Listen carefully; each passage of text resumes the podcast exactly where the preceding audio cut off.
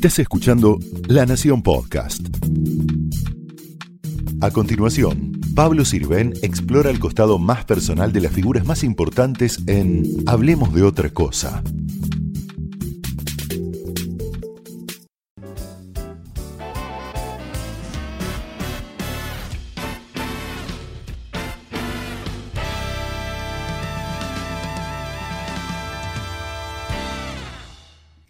Entre las cosas hay una de la que no se arrepiente nadie en la tierra. Esa cosa es haber sido valiente. Me acuerdo fue en Valvanera, en una noche lejana,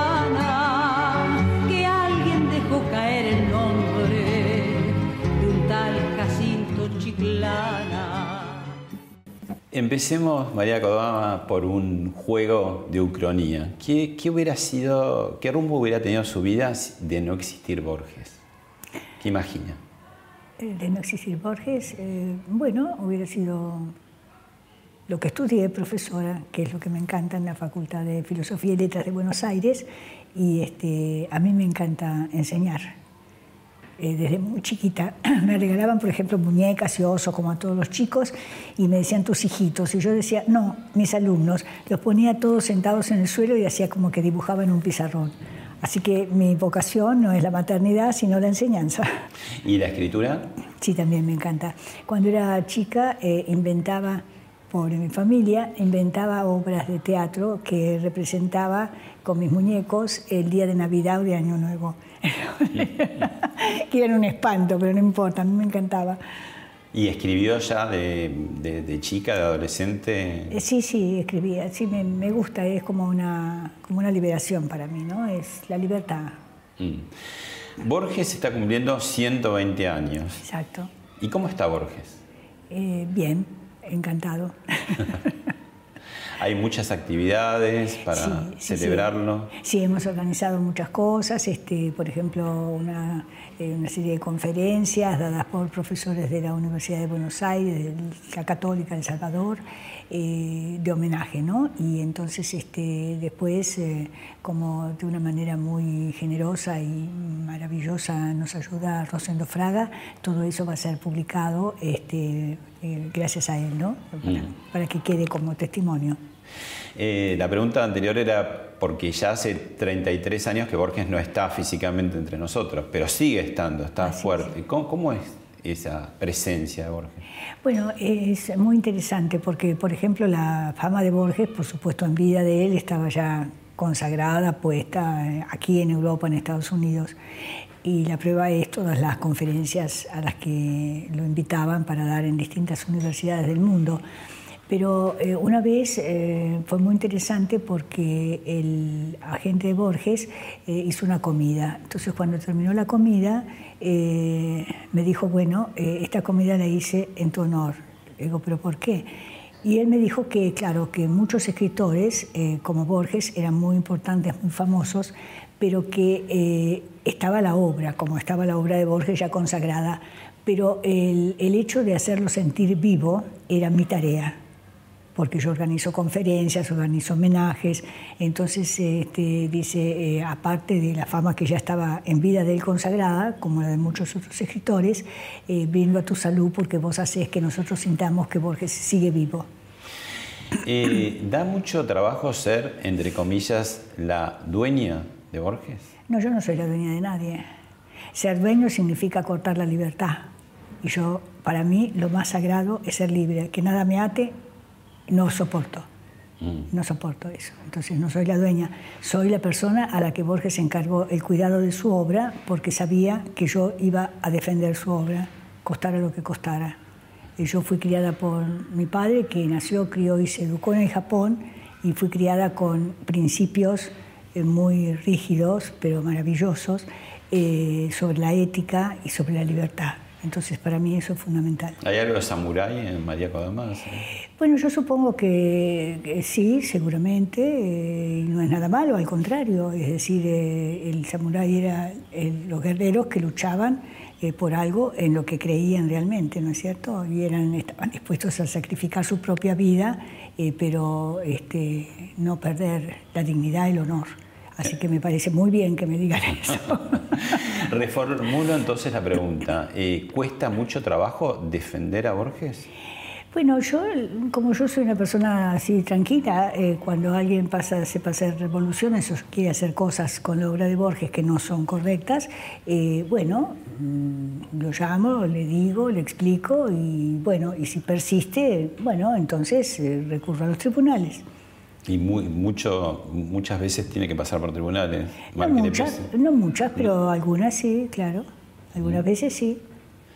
¿Fue Borges el primer mediático en un país, eh, digamos, donde eh, lo mediático es tan importante, a veces eh, a pesar, ¿no? Porque se generan muchos escándalos. Borges tenía como mucha presencia, era muy dado, muy accesible este, a la televisión y, y, atraía también porque era, bueno, obviamente muy ocurrente, ¿no? Sí, la verdad que sí. ¿Fue muy mediático?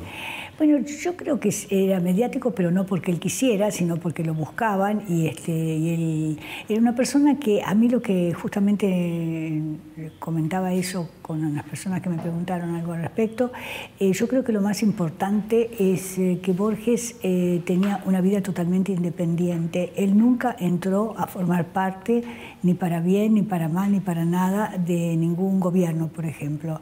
Él hacía su obra, él escribía, eh, él daba sus opiniones como quería, pero eh, su obra no, su obra estaba al margen de todo eso aparte, sí. ¿Lo vemos un poquito a Borges? La amistad, la amistad que no necesita frecuencia. El amor sí, pero la amistad, y sobre todo la amistad de hermanos, no. Puede prescindir de la frecuencia, de la frecuentación. Una de las cosas... el amor no, el amor está lleno de ansiedades, de dudas, un día de ausencia puede ser terrible, pero yo tengo amigos íntimos a quienes veo, digamos, tres o cuatro veces al año, y a otros ya no los veo porque se han muerto ya. Por ejemplo, te veo y Casares nos veremos quizá cuatro o cinco veces al año, y somos íntimos amigos. Tuvo un tiempo en que se veían más a menudo. Bueno, cuando colaborábamos juntos. Claro. Perú, quizá uno de mis mejores amigos, bueno, se casó y se olvidó decirme que se había casado. como hablamos de temas generales, y era muy tímido también, y pasé, bueno, contar algo personal o de impertinencia, que, nunca nos hicimos confidencias. La amistad puede prescindir de la confidencia. Cuando... El, amor no, el amor, bueno, si, si, no, si no es una confidencia, uno ya lo siente como una traición. El amor en su vida, ¿cómo se ha manifestado? ¿Generosamente, ampliamente? Yo no sé, pero se ha manifestado continuamente, hasta, digamos, hasta incesantemente. Hasta satisfacerle. Sí, y luego, bueno. ¿Lo conociste a los 16, años? ¿Cómo, ¿Cómo fue? A una manera muy divertida. Eh, cuando yo tenía más o menos 10 años, eh, había un amigo de mi padre que era fanático de Borges, ¿no? Entonces, eh, él dijo, bueno, como yo quería estudiar literatura, le dijo a mi padre que una vez en la vida yo tenía que conocer a este hombre que daba una conferencia. Entonces eh, Borges dijo, eh, mi padre dijo, bueno, pregúntale a ella, yo no tengo nada que ver, ella es la que decide qué es lo que quiere o no quiere hacer. Entonces, bueno, yo fui. Y yo era, mi preocupación era que yo era muy, muy tímida. Si había personas invitadas en mi casa, yo me escondía debajo de la cama o en el placar. Eh, y además no tenía volumen de voz. Entonces yo decía, ¿cómo voy a hablar de la ¿Vos lo conocías ya? ¿Habías leído algo? ¿Tenías eh, noticias de No, no, no, no, no, no, yo, no, yo eh, es muy interesante porque cuando yo tenía más o menos cinco años, mi padre me puso una profesora para que me enseñara inglés. Yo no sé si me enseñó, pero yo estaba fascinada porque el sistema que ella tenía era leer lo que ella estaba leyendo sin decirme autor ni nada y hacerme la traducción y seguir leyendo lo que yo estaba leyendo. Entonces me preguntaban, ¿te gusta la profesora? ¿Está conforme? Sí, fantástico, pero yo estaba fascinada. Y una vez me leyó los dos poemas ingleses de Borges. Y en uno de ellos, en el segundo creo que es, en el que Borges dice que le ofrece a la mujer que, de la que está enamorado, dice, este, mi derrota, mi fracaso, el hambre de mi corazón. Entonces yo, para una criatura de cinco años, el hambre es el estómago, no el corazón. Entonces yo preguntaba qué era el hambre del corazón, le pregunté. Me dijo, bueno, un día sabrás que ese es el amor. Entonces yo durante muchos años, hasta que entendí qué es lo que ella me había dicho, eh, estaba desesperada porque no sentía hambre del corazón. y por suerte no lo sentí nunca, así que estaba todo perfecto. Bueno, y después este, este amigo de mi padre me lleva a ver la, la conferencia que Borges daba. Y eso me dio la primera seguridad de mi vida, porque cuando él subió, los tímidos nos reconocemos como los animales en la selva. Entonces yo lo vi y dije, pero este señor es más tímido que yo. Y la gente estaba sentada en el suelo, parada, ¿cómo va a hablar? Y cuando empezó a hablar, Borges tenía un tono de voz muy bajo. Entonces yo salí de ahí contentísima porque dije, si este señor puede, yo voy a poder. Así que esa es la primera gran seguridad que me dio. Y la primera afinidad fueron los idiomas, ¿no? Claro, claro. El estudio del anglosajón. El anglosajón, sí. Ajá. ¿Por, qué tenía tanto entusiasmo por los idiomas también? ¿El islandés? El islandés después, sí, que era como él decía, el latín del norte, y es cierto. Y termina casi a las puertas de la muerte estudiando árabe. Sí, sí, porque sí, eh, a él le gustaban mucho los idiomas y a mí también. Entonces, eh, eh, él quería estudiar japonés, pero, digamos, mm, el profesor que enseñaba japonés trabajaba en un instituto que por contrato él no podía enseñar particularmente. Entonces una noche, mirando los avisos clasificados del diario, le digo, ay, acá hay un profesor que enseña árabe. Bueno, ¿por qué no llámelo. Yo no me di cuenta que llamar a alguien a las 9 de la noche en Ginebra es como si acá llamaran a las 2 de la mañana. Y yo llamo y el hombre quedaba mudo. Le digo, bueno señor, yo llamo porque usted ha puesto un aviso en el diario, eh, tal y tal cosa. me dice, pero usted por qué quiere estudiar árabe? Entonces yo le dije, bueno, quiero estudiar árabe porque, bueno, yo he estudiado filosofía y letras, el latín, griego, etcétera, bueno, todo. Entonces me dice, sí, pero no entiendo. Entonces yo no podía volver y decirle a Borges que había fracasado en el intento. Le digo, mire señor, todo lo que le dije es verdad, pero yo estoy desesperada. Usted ha puesto un aviso en el diario diciendo que enseña. Yo le digo que quiero tomar clases. No entiendo por qué me está preguntando todo esto. El hombre, yo estaba realmente desesperada. El hombre sintió eso y me dijo, está bien señora, eh, ¿qué día? No, elija usted, porque usted es el que trabaja. Y, bueno, ¿dónde? En el hotel que, en donde estábamos con Borges. Entonces este, llega el egipcio el sábado, era, era como los bajorrelieves egipcios, delgadito, chiquitito. Entonces me dice, eh, vamos a, tomar la clase acá, no en el cuarto. Pero en el hotel nos conocíamos, íbamos siempre, nos quedábamos, entonces no en el cuarto. Y él me miró y yo pensé, bueno, no sé, será que piensa que voy a acosarlo. Pero bueno, entonces subimos en el ascensor y em, cuando subimos le digo, la clase no es para mí solamente, hay otra persona que va a tomar conmigo la clase. Ah, bueno, me dice, cuando abro la puerta, el hombre se pone a llorar. Yo cierro la puerta y le digo, ¿pero qué hace usted? me dice, no, usted no me dijo que era para Borges. Dice, él había leído la obra de Borges en traducción y en francés, toda la obra. Y era fanático de Borges. Entonces me dice, él está muy enfermo. Le digo, sí, él está muy enfermo, él sabe que va a morir. Si él saca el tema, usted lo sigue. Si él no saca el tema, usted no se lo saca. Pero si usted me hubiera dicho, no, le digo, porque yo creo en el Ker, Mektub, el destino. Si Borges tenía que partir del mundo eh, estudiando árabe, usted tenía que darle clases a una señora loca que lo llamaba a las nueve de la noche y tenía que decir que sí. Entonces ese es el destino, yo creo en eso, Mektub. Por eso no le dije para quién era la clase. Bueno, hablando de, fanáticos de Borges, eh, alguien que lo leyó muy minuciosamente que es periodista, que es conductora de Telefe Noticias, Cristina Pérez, dejó un comentario y unas preguntas para vos. Ah, bueno. Hola querida María, un placer, un honor estar en este programa de mi admirado Pablo junto a usted. En su reciente libro, Un exquisito homenaje a Borges, usted comienza con una dedicatoria donde dice, donde usted esté, para Borges, mi amor forever and ever and a day, como a él le gustaba, y me preguntaba qué significa ser eh, la mujer de un genio, el amor de un genio, esas figuras de las que todos nos sentimos un poquitito dueños y terminan inspirando grandes amores y grandes odios, cómo vive usted esto en su historia. Y también por otro lado, en ese libro usted dice que para Borges los lectores eran parte de la obra y también enlaza con un vínculo de amor al lector y al autor, y justamente a un autor que consideraba que, su mayor felicidad o una de sus mayores felicidades era la de la lectura. Eh, esa reflexión eh, me hace pedirle eh, un mensaje a quienes en el acto de leer siguen consumando el amor con Borges.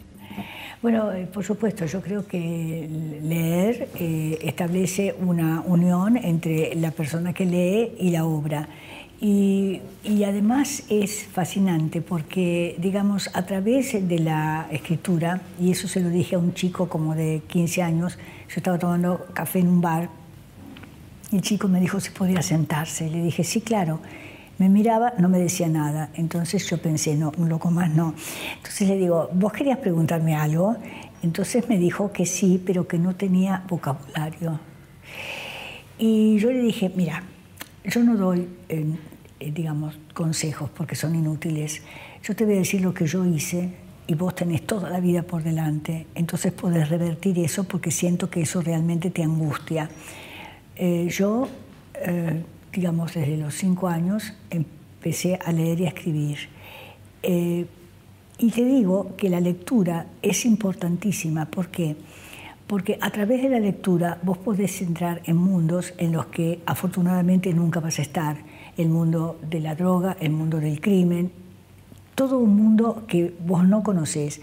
Al leer, eso te permite ver a los personajes, ¿no es cierto?, que el autor presenta como asesinos seriales, como drogadictos, como locos, como lo que sea. Entonces, en la vida real, cuando vos conozcas a alguien, vas a decir, caramba, la actuación de esta persona me recuerda a tal novela, tal personaje. Y eso de algún modo va a ser una protección para vos. Si lo lees prestando atención y a cada personaje. Así que bueno, el chico se fue encantado y espero que eh, haya revertido eso y Es interesante lo, que decís de lo accesible, porque muchas veces la alta cultura parece como encerrada y Borges no estaba dentro de una caja de cristal, al contrario, era muy accesible. Te cuento una anécdota personal, yo tenía poco más de 20 años y me habían encargado, era la época todavía de la dictadura militar, y me habían encargado hacer un suplemento sobre la censura. Entonces lo llamé por teléfono y el primer impacto es que él atendió el teléfono. Así sí. ¿no? Y el segundo impacto es que le dije, bueno, con, todo, con todo cuidado, le decía, bueno, me interesaría verlo, qué sé yo. Y él inmediatamente me dijo, ponele martes a las 11. Sí, sí, y yo me quedé duro. Y entonces, con la ironía que él tenía, me dice, veo que no lo, no lo hace muy feliz que lo pueda recibir. Ahí sí era divino.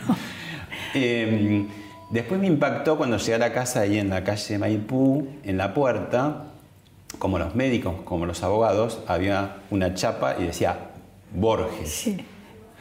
Eh, ¿Vos también lo llamabas ¿Borges? Sí, sí, yo llamo por el apellido y de usted, porque, mm, digamos, nosotros eh, tuteábamos a todo el mundo, ¿no es cierto? Entonces, en la facultad, los profesores, eh, a todo el mundo, vos, vos, vos. Entonces, a veces, este, subíamos, una vez subíamos a un taxi y, este, por eso el usted, eh, porque es la diferenciación, ¿no es cierto? entonces, un día, bueno, subimos a un taxi y el chofer me dice, ¿cómo estás, María? Y Borges, con una voz de hielo, la tutea Borges ya le he dicho, todo el mundo se tutea, por eso lo trato de usted. No fastidie, pero bueno, y es cierto, para, a mi padre también lo trataba de usted, porque es la forma de revertir lo que es común, ¿no es cierto? Lo normal. Bueno, vemos un poco más de Borges.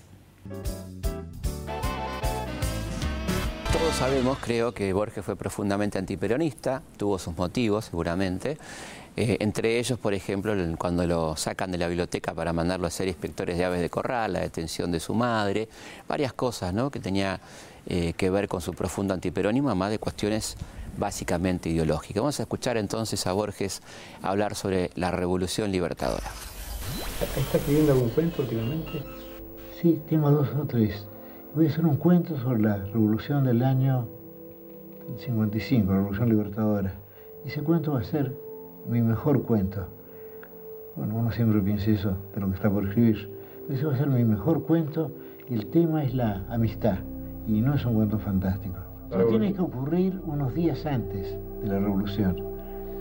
Y, voy a hablar de la lluvia, desde luego, ya que usted recuerda sí. aquella lluvia de, septiembre del 55, ¿no? Los primeros días de septiembre, sí. Los primeros días de septiembre, sí. Esperamos tanto esa revolución, felizmente ocurrió, pero luego nos han defraudado tantas cosas, en fin, pero mejor no hablar de eso. Borges tenía mundos eh, enormes de, fantasía, de laberintos y minotauros, pero también eh, tenía un pie o los dos pies en la realidad, ¿no? Ah, sí, sí. Y muy comprometido, digamos, con, la política. Sí. ¿Por qué te parece? ¿Qué decía? Porque era una persona ética. Entonces, este, y él estaba, seguía sus ideas, lo que él sentía que era lo correcto, y bueno, nada más. Era así.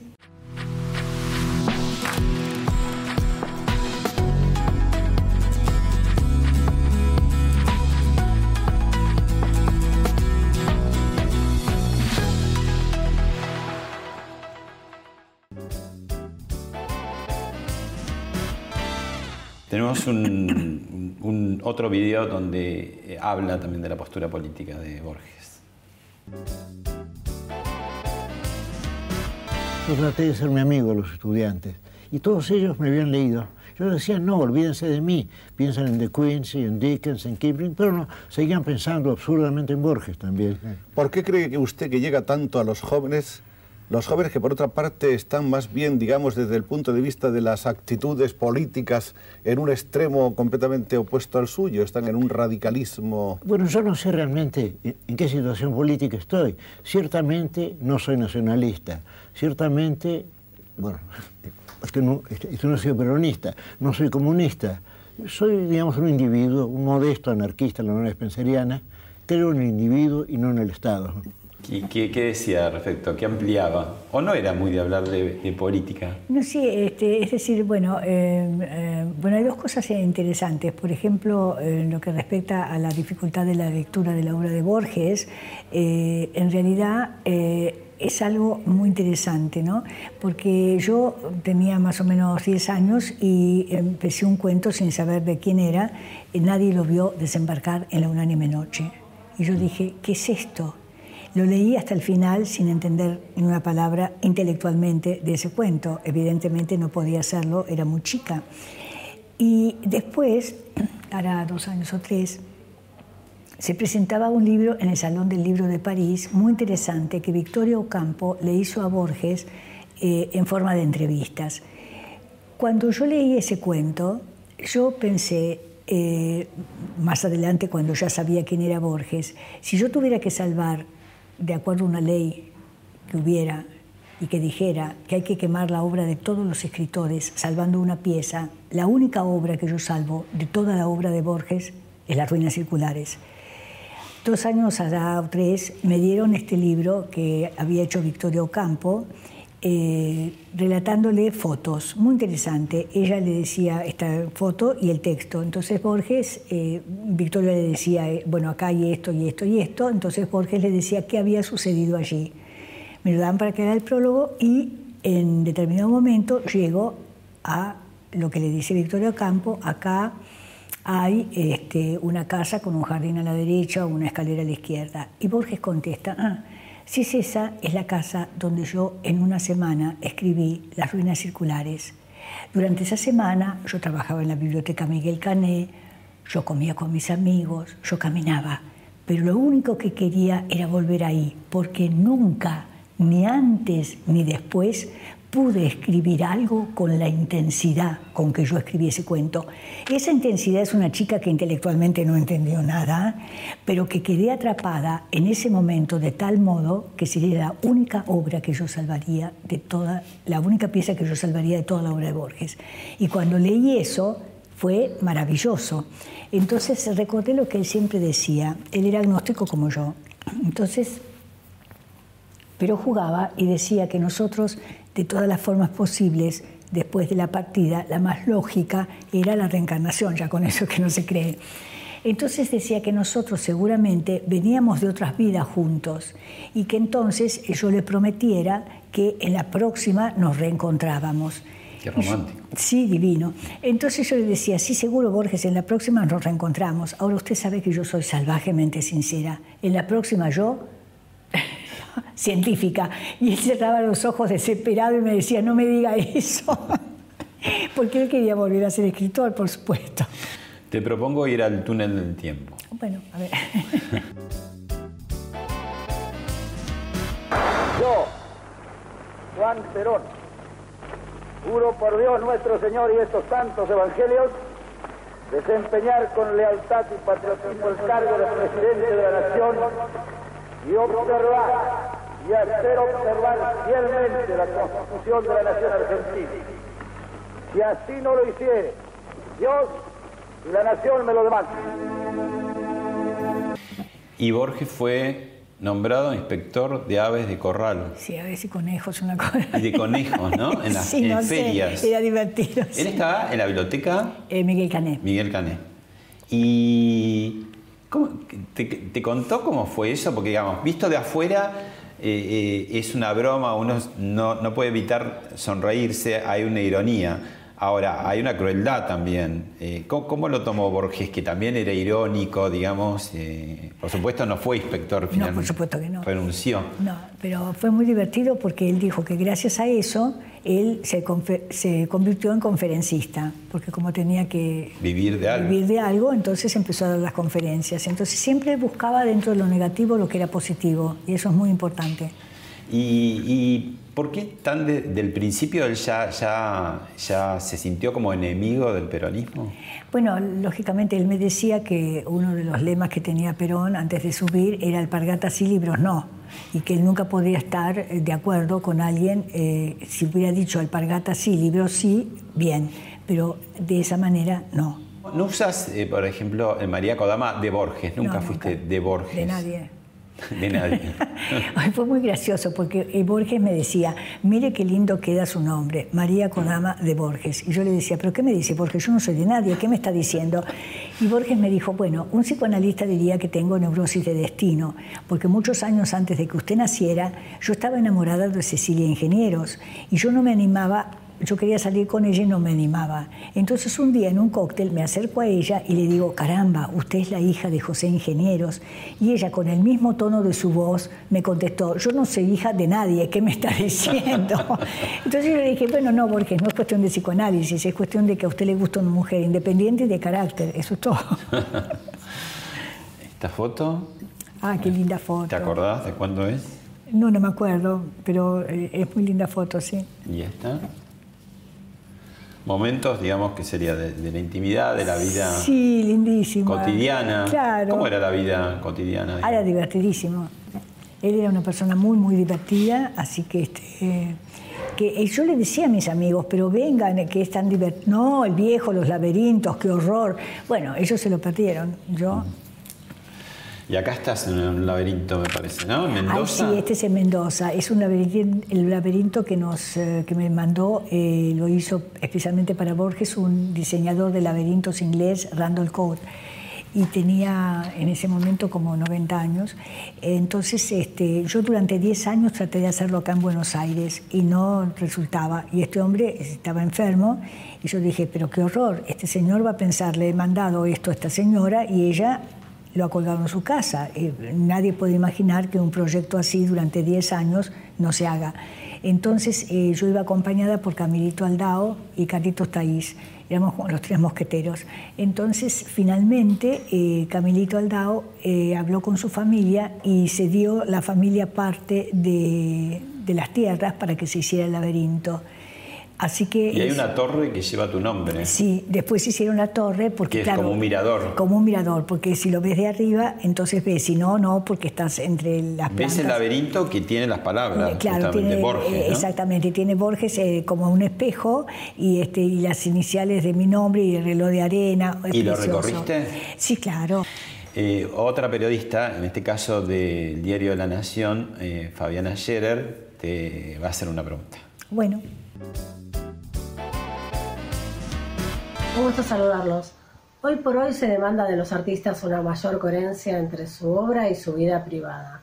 En este sentido, ¿sigue creyendo que Bobby Casares fue un traidor al develar los pensamientos más íntimos de Borges? Y por último, ¿considera que es necesario ser políticamente correcto? Eh, bueno, con respecto a la primera pregunta, eh, sí considero eso. ¿Por qué?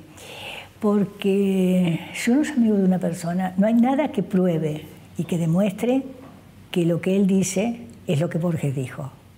Si uno es amigo de una persona, yo creo, desde mi punto de vista japonés, eh, no va a escribir después que el amigo se va qué es lo que el amigo le dijo. Y va a pedir que se publique después de su muerte. Y de del amigo, ahí hay algo raro. ¿Lo que él escribió es lo que realmente Borges le dijo? ¿O él tenía unos celos impresionantes de la fama de Borges y de lo que Borges decía respecto a su obra, que pueden ustedes verlo en todos los diarios? Cuando le preguntaban sobre la obra de Bioy Casares, ¿qué es lo que Borges decía? La invención de Morel es el mejor libro.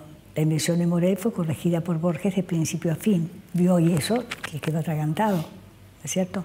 Entonces, yo creo, desde ese punto de vista, es una traición. Primero, porque no hay nada que pruebe que Borges realmente dijo eso. Segundo, que se publique después de su muerte. Bueno. Bueno, en realidad es después de la muerte de los dos, ¿no? sí, sí, sí, claro. Igual es un mamotreto ese libro, ¿no? Enorme. Y por momentos, bueno, cuando uno lo lee, eh, hay, hay resonancias que, parecen Borges, pero bueno, pueden ser otra palabra polémica, intertextualidades, ¿no? como se dice. Eh, tu, sensación es que, ese Borges que está ahí, que, es diario, ¿no? Eh, habrá algunos que, que, es Borges, ¿en verdad? ¿O no? ¿Lo ves siempre muy, muy deformado. No, yo creo que sí, está bastante deformado. Sobre todo todas las cosas, este, porque es una maldad esa. Es decir, uno en amistad eh, a veces dice de otro amigo, bueno, es un tonto, pero sabemos que somos amigos y sabés que yo lo digo no para molestarlo, para ofenderlo, sino que es una cosa entre amigos. de, Borges puede decir cualquier cosa menos que era tonto. Eh, por eso, entonces, eh, pero esa es la historia, ¿viste? Entonces vos no podés, desde mi punto de vista, hacer una cosa así con un amigo, me parece, ¿no? En fin, yo tengo otra forma de pensar. A ver, tenemos ahí para ver a, a Bioy qué decía de Borges. ¿Siempre tuvo un ánimo optimista? Creo que sí, que soy, que tengo una inteligencia pesimista y un ánimo optimista. ¿Y su ánimo lo salva de su inteligencia? Salva de inteligencia, probablemente. ¿Esa era la misma fórmula de Borges? Yo creo que tenía menos ánimo optimista que yo. Quizás había esperado más. Sí. Había dejado que, que los pensamientos lo, amargaran, que lo, convencieran de que todo era en vano. Bueno, un hoy también, el último hoy, ¿no? Sí, sí. Pero ellos la pasaron bien, digamos, cuando fueron amigos, parecía, ¿no? Sí, cuando eran, amigos, sí, en el momento sí, después eh, no. Y después lo que pasa es que... ¿Y vos, cuando, porque digamos, vos lo, llegaste a, Ah, no, sí, íbamos a comer a la casa de él. ¿Tuviste sensaciones, digamos, ya entonces de que, que a ver, si era un poco falluto, digamos, por decirlo así. No, sí, sí, sí, ah, sí, sí, la verdad que sí. Y después, este, por ejemplo, bueno, el horror, por ejemplo, bueno, él vivía en la casa de Silvina, porque esa casa donde él vivía fue hecha por el padre de las Ocampo. Para que vivían todas las Ocampo, Todas las Ocampo, exactamente. Y él vivía en la casa de Silvina. Y él se paseaba con sus amantes delante de la casa de Silvina. Entonces, cuando él a mí me presentó a su hija, eh, la presentó como mi hija adoptiva. Y la chica de acá para acá era la cara de él. Y la chica descubrió, pobre, tuvo un final tristísimo, pobrecita. Este, la chica descubrió, revolviendo los papeles eh, del escritorio de él, que era su hija. Era la hija que él tuvo con una sobrina de Silvina. Mm. ¿Qué me decís? ¿Y Borges qué decía de Bioy? Borges decía de Bioy que, eh, digamos, de él no le gustaban muchas cosas de su conducta, por ejemplo esa, ¿no es cierto? Y además de eso... frívolo Sí, le parecía una persona, sí. Y lo peor, que debe haber sido dicho a él, porque no era de decir una cosa que no se la hubiera dicho a la otra persona, eh, un día él me dijo cuando escribió, mm, creo que es Diario de un fotógrafo en La Plata o algo así, me dijo, yo no sé cómo eh, Adolfito, que es tan buen lector, no se da cuenta que tiene que dejar de escribir, él no escribe bien. En cambio, Borges tenía mucha admiración por Silvina. Decía, por ejemplo, que Silvina era una pena que tuviera una prosa desprolija, eh, pero que eh, Silvina había hecho un gran aporte a la literatura argentina porque había introducido lo que es la perversión de los niños y que eso es un tema que no había estado en la literatura argentina y ella lo introduce, ¿no es cierto? Claro, en una época que no se hablaba, que no se hablaba. remota, Esa, remotísima, remotísima. Y que era una pena porque ella, si hubiera cuidado el estilo, hubiera sido una para él, que el estilo para él era muy importante, una excelente escritora. Quizás le vio y la inhibió un poco como escritora. Y seguramente, sí. Borges también era muy amigo de la hermana de Silvina, de Victoria, la gran Victoria. Victoria, sí, sí, sí. ¿Y qué, decía cómo escribía? Aunque Victoria era más como una cronista. No, ella era, claro. Eh, no, además porque siempre estuvo muy agradecido a Victoria, porque realmente, eh, que es cierto que es lo que yo también siempre he afirmado a la gente que dice, bueno, Victoria era rica. Victoria fue una mecenas, Victoria fue una mujer adelantada a su tiempo fue extraordinaria. Ella puso su fortuna a servicio de hacer traer a extranjeros, escritores, a la Argentina para ponerlos en su casa en contacto con escritores de acá. Claro. Eh, ¿No es cierto? Entonces, no, a, mí que me dejen de bromar, es una mujer genial para mí. De Marró a, músicos como Stravinsky. Pero exactamente, con el arte los traía, no para, eh, los traía para que conocieran. Y Borges, eh, Roger Caillois lo traduce porque, porque lo conoce a Borges en la casa de Silvina. Y Silvina entonces y todo la, la revista Sur. Y toda la revista Sur, por eso. Otra periodista en La Nación, especializada en el tema de cultura y literatura, Natalia Blanc, te va a hacer un comentario. Bueno. Soy Natalia Blanc, quisiera preguntarle a María Kodama eh, cómo terminó el trabajo de restauración y recuperación de los libros de la biblioteca personal de Borges, que hace unos años tuvieron este, un proceso de recuperación artesanal, uno por uno, manual, eh, para mm, librarlos de las humedades y las pestes que suelen atacar los ejemplares. Eh, si finalmente, bueno, fueron recuperados a salvo eh, y si están ya catalogados y, se pueden este, consultar en algún lado. Son los libros que Borges leía, los libros que Borges anotaba. Gracias. Borges no era de tener muchos libros, ¿no? No, no, no. La biblioteca que él tiene es la que heredó de su padre y su padre la heredó de su abuela, por eso la mayor parte de los libros están en inglés. Eh, porque su abuela era inglesa, ¿no? Fanny Haslam. Entonces, este, eh, bueno, en la biblioteca, claro, eh, yo la tenía por suerte catalogada, profesionalmente catalogada, y claro, yo era naive, entonces dejaba que la gente fuera y todo eso. Y un día que descubro, descubro que han robado dos libros, uno de los cuales lo sentiré toda mi vida, que es La historia natural de Plinio con notas de Borges. A partir de ese momento se terminó porque yo dije un día voy a llegar y voy a encontrar las estanterías sin libros. Entonces ahí yo cerré con llave eso, eh, ya había hecho catalogar la, biblioteca eh, y eh, únicamente, esa no es una biblioteca pública, es una biblioteca especializada. ¿Cuántos libros más o menos son? no te puedo decir exactamente, pero serán mil y pico, una cosa así. No, no, no te miento si te digo porque no los he contado yo, pero la hice catalogar profesionalmente. Y em, y bueno, entonces, ¿cómo se, abre esa biblioteca? Hay un estudiante que está haciendo un trabajo sobre la obra de Borges para su doctorado, viene con la carta del profesor, la lista de libros que él necesita y como en las bibliotecas de todo el mundo, sin nada que donde él pueda guardar nada, se le baja el libro que él necesita y que él tome notas para hacer su tesis. Por eso no es una biblioteca pública de lectura esa, ¿no? Mm. Eh, María, ¿dónde estamos en este momento? ¿Qué es esto? Esto es la Fundación Internacional Jorge Luis Borges. ¿Y qué, qué, se hace acá? ¿Qué hay acá? Bueno, acá hacemos este, siempre una serie de, de actos, eh, sobre todo durante la semana del cumpleaños de Borges. Tenemos mm, siempre eh, profesores que dan este, durante una semana eh, cursos sobre la obra de Borges. o sea, el mes de agosto siempre es muy activo y mucho más en este 2019 por los 120 años por los 120 redondos. años, exactamente, sí, sí. Y si no, siempre hay acá, este, eh, siempre hay alguna conferencia o exposiciones de pintura. ¿Y hay algunos eh, objetos personales de Borges? Sí, sí, están este, en el pequeño museo que, que armé, que, que, está, que ahora después lo veremos. Este, así que sí, yo mm, he tratado de, bueno, de que la gente lo conozca. Sobre todo vienen muchos extranjeros a visitarlo y muchos estudiantes. Eso, muchísimo, sí. ¿Podemos recorrer un poco? Sí, sí. Bueno, bueno ¿dónde estamos ahora? Ahora estamos en una parte del pequeño museo de Borges. ¿Y qué vemos ahí? Bueno, esto es el árbol genealógico, de, que hay solo una parte porque no cabía todo.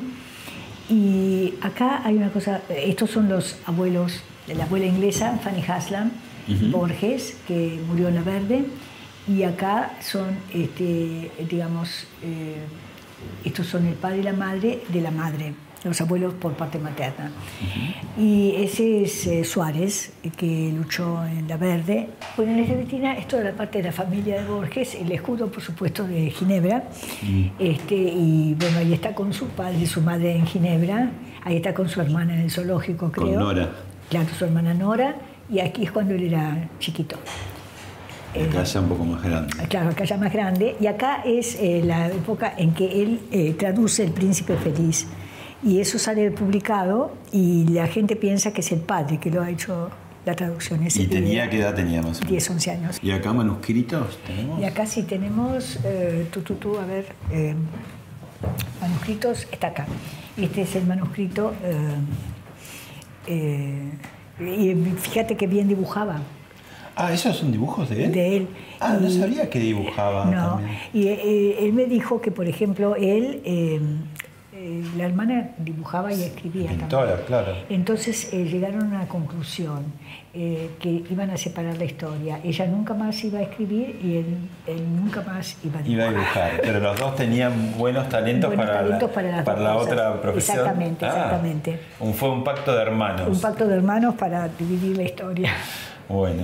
Esto es muy interesante. Es un libro que eh, lo, creo que tardó 10 años la, la, mujer en hacer toda la ilustración de la LEF. Y cada, cada cuento tiene eh, dibujos y pinturas diferentes. Muy, muy interesante, ¿no es cierto? Qué bueno. sí. ¿Cuántas es, ediciones ¿no? en el mundo deben ser incontables? Sí, ¿no? sí, sí. Bueno, ¿y ahora? Bueno, ah, la silla te iba a mostrar. ¿Esta silla? Esta silla, si, ustedes, si vos ves acá, es una anamorfosis. Ves la cara de Borges. Ah. Tenés que buscarla. Hay que buscarla. Sí. La... ¿La encontraste? Ah, sí, un poco. Eh, Porque pero está acá, está dibujado acá y acá la Ah, y refleja. Claro. claro. Ah, sí. Interesante. Sí. Bueno, acá está este, Borges y Kafka, ¿no? Sí. Este, más o menos la misma edad y manuscritos de los dos. Y, uh, y bueno, y estas ediciones son ediciones de distintas, partes, del mundo. En un momento se decía a fines de los años 70 que Yoko Ono había tenido la culpa de que se separaran los Beatles. En algún momento, haciendo una, un paralelo, alguien echa la culpa que vos te, te, te, quedaste con Borges, te apropiaste, que sos como la cancerbera de Borges. No, para nada. Yo soy una persona libre, fundamentalmente, ¿no es cierto? Entonces, este, yo siempre le dije a Borges esto. Eh, cuando él me decía, bueno, como hace un rato dije, cuando él me decía, mire qué lindo queda su nombre, María Kodama de Borges, yo no soy de nadie, yo soy libre. Y un día le dije, mire Borges, si yo siento que usted intenta atraparme, lo dejo para siempre. Si usted quiere que yo esté para la eternidad con usted, no intente atraparme. Yo soy libre, no soporto ser atrapada. Entonces usted elige lo que quiere. Y para él tiene que haber sido muy difícil, porque él era una persona más bien atrapable. Pero De acuerdo, estuvo bien, ningún problema y... Pero esa advertencia que le diste a Borges fue, fue por... Vos veías que... Claro, Claro, porque él me decía, por ejemplo, pero porque yo trabajé siempre desde que estudié, ¿no? Porque yo quería ser independiente y la independencia es económica. Entonces me decía, pero ¿por qué? Yo pues, no, pero ¿qué me está diciendo? Usted me dice que mi padre me educó para usted. Sí, bueno, pues mi padre me dijo que la independencia es económica, de modo que yo de usted no quiero nada. Y tal es así que, por ejemplo, cuando yo me entero que él dejó su obra para que yo la cuidara, para, como heredera universal, a mí me llama a Ginebra el abogado de Borges y me dice que antes de decirlo a la prensa tiene que decirme a mí que, le digo, ¿qué me tenés que decir? Que él te nombró su heredero universal. Yo le grito, pero ¿cómo permitiste eso? Y me dice, bueno, porque él me dijo que si vos lo sabías, lo dejabas. Y es verdad, porque yo se lo yo no quiero quedar atada a nada. Eh, la manía mía, la locura mía es ser libre totalmente. Borges nunca quiso tener hijos. No, ningún escritor o escritora quiere tener hijos. Busca la lista. Porque como él decía, una vez estábamos en un avión y entonces había un niño, un bebito, que lloraba y lloraba justo detrás de él. Entonces me decía, ¿ese chico cuándo se va a callar? Digo, bueno, Borges, ahora porque está entrando la gente. Entonces eh, el avión parte y el chico gritaba más. Ve, no se calla. Y entonces en ese momento podían todavía viajar con el bastón, ¿no? Pues tenía el bastón apoyado así, justo cuando la azafata va a decir eh, agua, whisky, lo que sea, escucha que él dice, Herodes, Herodes, ¿dónde estás? Se lo dijo a todo el avión, incluyendo a la madre del niño, que cuando bajábamos dice, maestro, usted piensa lo que yo pienso a veces, este chico es insoportable. Em, Borges, eh, con lo sabio que era, en algún punto tenía algo como de chico, ¿no? Como de, esa cierta inocencia, ¿no? Mm, yo no creo, a mí los chicos no me gustan tampoco. si tuviera algo de chico, no. No, no, era divertido. Bueno, esa cosa lúdica, ah, digo, de, jugar. Sí, sí, sí, pero yo también, así que no, no me considero una niña o chica. Pero no, no, eso sí, eh, por eso nos entendíamos, porque a los dos nos divertía mucho jugar. Hay un capítulo muy eh, atractivo en la vida de ustedes que son los viajes. Tenemos un video para ver. Bueno.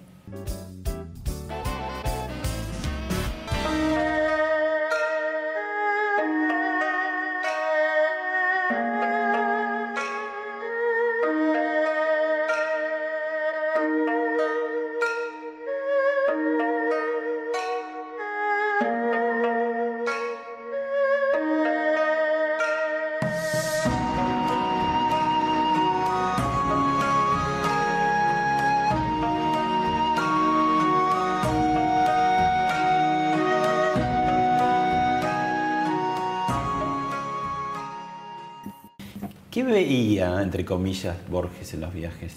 Bueno, le encantaban. Entonces, eh, eh, además él tenía una memoria extraordinaria y cuando había estado en Europa, por supuesto, él veía, tenía 18 años, 20. ¿Vos lo conociste, todavía veía cuando lo conociste? Eh, mm, veía para andar un poco solo por la calle, pero no para leer ya y esperaba que lo cruzaran. Y él nunca fue, eh, digamos, no vidente de oscuridad, sino de, colores. Sí, sí, sí. Hasta el final, digamos. Sí, hasta el final.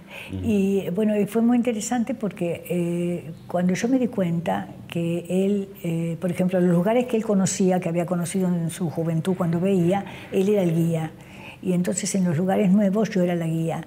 Y fue fascinante porque cuando yo me di cuenta que él tenía una memoria prodigiosa y que había visto cuadros y que los retenía en su memoria y a detalles de cuadros también. Entonces, eh, lo que él no conocía, yo se lo describía usando la descripción de cuadros que yo sabía que él había visto y que conocía, para que tuviera una idea aproximada de lo que era ese lugar en el que estábamos. Así que era una relación así fascinante, ¿no? En los viajes.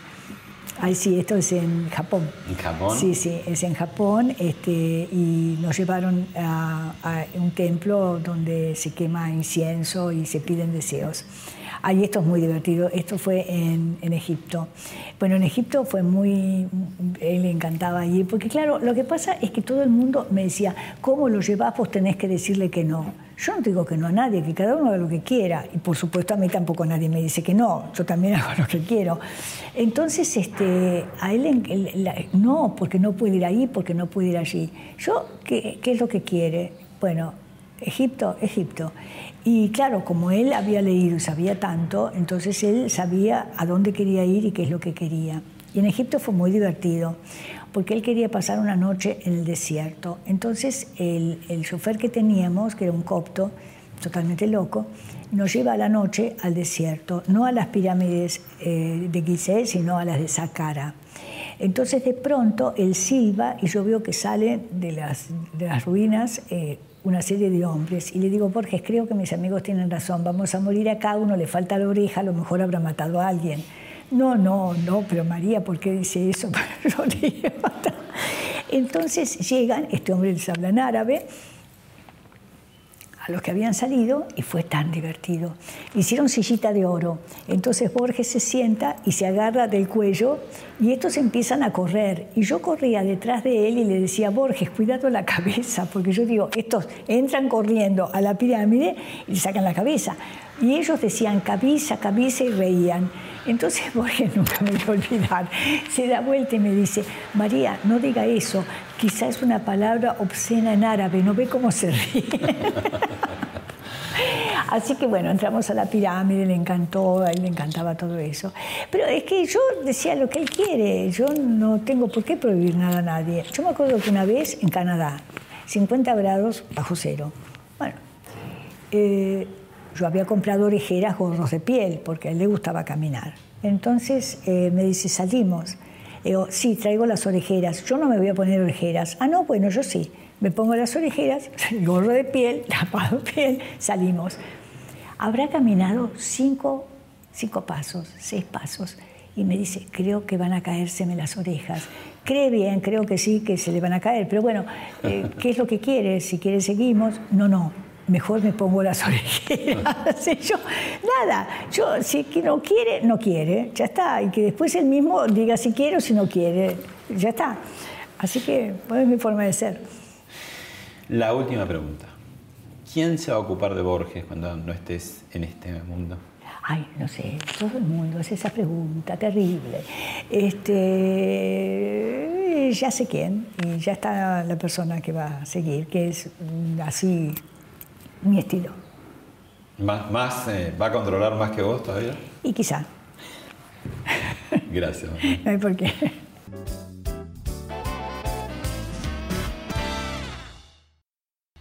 Esto fue Hablemos de otra cosa con Pablo Sirven, un podcast exclusivo de La Nación.